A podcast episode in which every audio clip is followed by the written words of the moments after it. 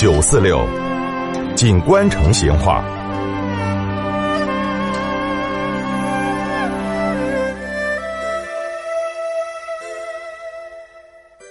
听众朋友，大家好，我们中国嘛是世界著名的自行车王国，以自行车代步是我们这个人口大国的绝大多数人的选择。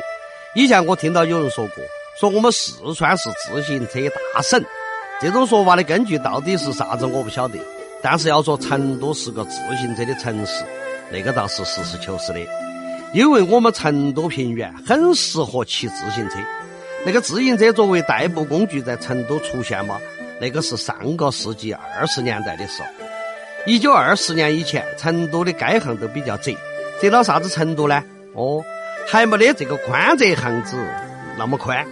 当时的商业最繁盛的东大街，比起现在的宽窄巷子嘛，也宽不到哪儿去。而且那个时候哈，绝大多数的街巷都是用两次见方的石板铺的，所以那一阵就算有自行车，也只能要到啥子呢？华西板去骑一下。你要是骑上街，可能屁股都要给你偷烂。哦，一九二四年。这个杨森当了这个四川军务督理，就率军进驻成都。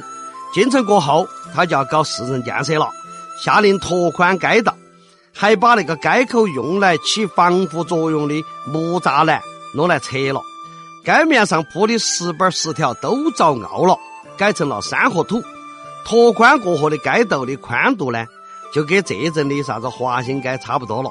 那个时候哈，街上就看得到自行车了。成都人呢，把自行车喊成洋马儿。最早在成都卖自行车的是吹喜路的交通公司，卖的大多数是英国进口的二八圈的男士自行车。为啥子只卖男士车呢？那阵那个社会哈，那个封建气息是很浓的，妇女嘛根本就不能够在街上抛头露面，所以女士自行车根本就卖不出去。那阵自行车的牌子都是啥子邓禄河啊、啥三枪啊这些。这个邓罗坡的商标是一个老人头像，还不习惯说外文译音的成都人呢，就把这种牌子的自行车喊成老人头。那个时候自行车的价格是相当的贵的，大约一百五十个银元才买得了一个。那么这一百五十个银元在当时是啥子概念呢？给你算个账嘛。那阵成都一个帮工的月工资是四个银元，哦，也就是说。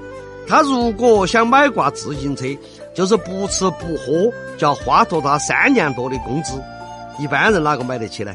所以哈，在成都的街道上，这个自行车很少。大家出门一般呢，都是坐轿子或者是黄包车。哦，那个又快又香的。好，关于老成都的自行车的龙门阵，今天就摆到这儿，下次接着摆。成都的味道，耶，硬是有点长哦。